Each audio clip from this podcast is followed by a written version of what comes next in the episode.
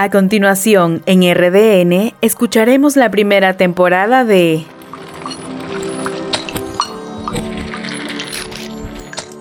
La Revolución del Ruido.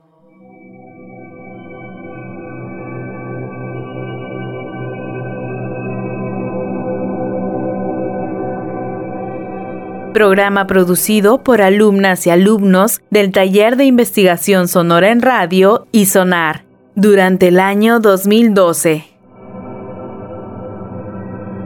La revolución del ruido es parte del archivo sonoro del área de radio de la Escuela Profesional de Ciencias de la Comunicación de la Universidad de San Martín de Porres.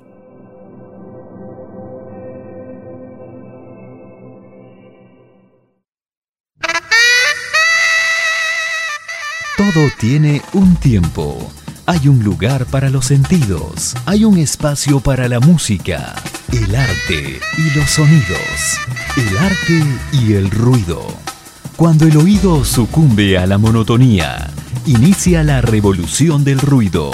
Espacio de difusión sonora no convencional. Espacio de difusión sonora no convencional.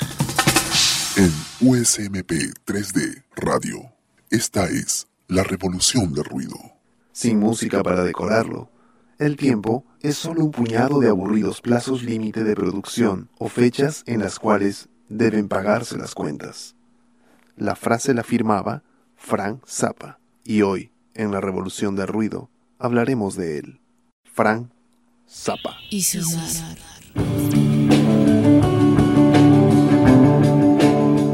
Pero ¿quién es Frank Zappa en realidad? Pues para saber un poco más, conversé con Daniel Padilla, ingeniero de sonidos y melómano profesional. Él conoce la historia de Zappa y colecciona todavía sus vinilos con mucha pasión. Frank Zappa es un músico americano, un músico de California. Tiene una cantidad interminable de, de material, de producción, de discos publicados. Y otra característica es que él siempre tuvo músicos que lo acompañaban de primer nivel y no solamente eran músicos de primer nivel, sino él lograba dirigirlos de tal manera que nunca un músico fue tan bueno como cuando estuvo con Frank Zappa. Lo cierto es que en 1993 inició la leyenda de Frank Zappa, luego de vivir casi 53 años. Y muchos consideran que Zappa es, después de los Beatles, una de las influencias más destacadas e imperecederas de la música popular. Zappa nació en Baltimore, pero muy joven se trasladó con su familia a California, donde empezó a manipular la batería con su primera banda llamada The Blackouts. Pero de la batería se acercaría más a la composición, gracias a la compañía de una guitarra. Hasta antes del 65 estuvo en varias bandas experimentales, y fue en Los Ángeles donde inició una nueva etapa, con los Mothers of Inventions quienes lanzan su primer EP llamado Freak Out.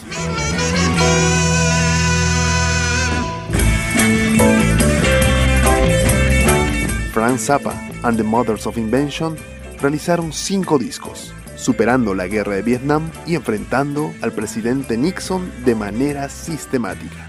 Sigamos escuchando a Daniel Padilla, conocedor de Zappa, que nos cuenta por qué no se puede clasificar la música de Zappa. Hasta el día de hoy yo no puedo decirte qué música toca, no se puede, no, no, no podría describirlo, no podría, no podría.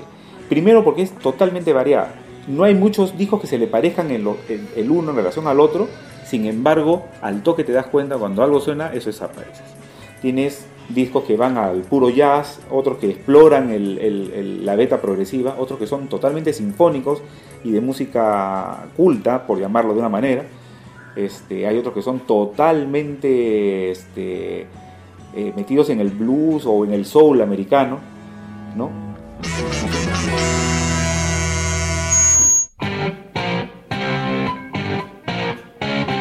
En su vorágine carrera hubieron muchas historias y anécdotas, pero una muy recordada sucedió en 1971, en el Festival de Jazz de Montreal, donde sonaban los Mothers, y en la mitad de la canción King Kong el teatro se incendia y todos sus instrumentos también. Los Deep Purple, que fueron testigos del incendio, dejaron para la posteridad la indestructible Smoke on the Water.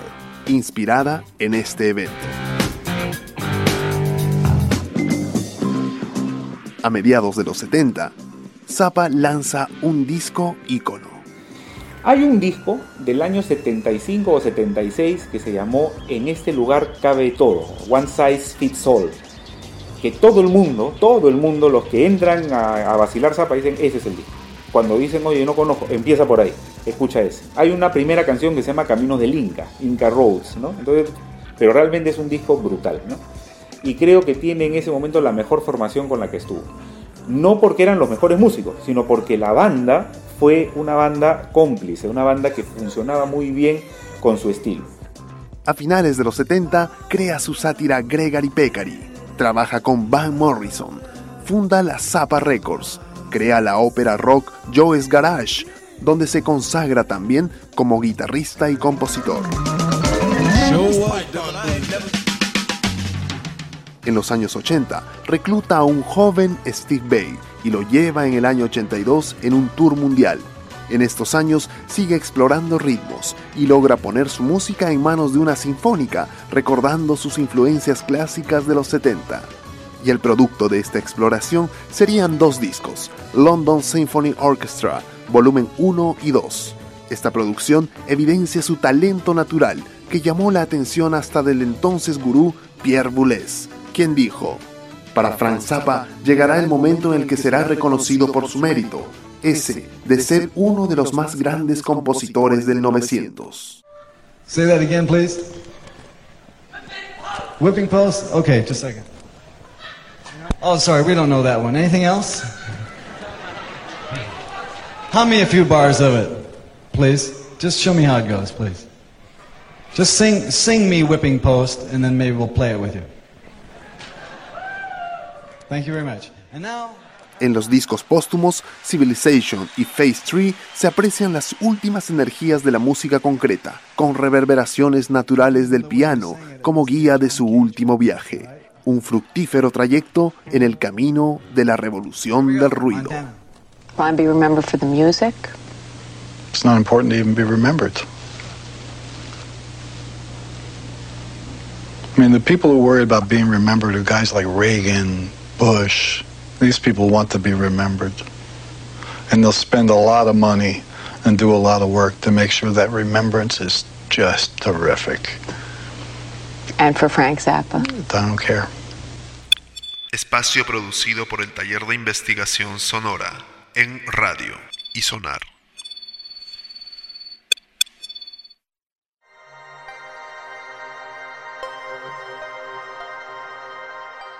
Hemos escuchado la primera temporada del microprograma La Revolución del Ruido.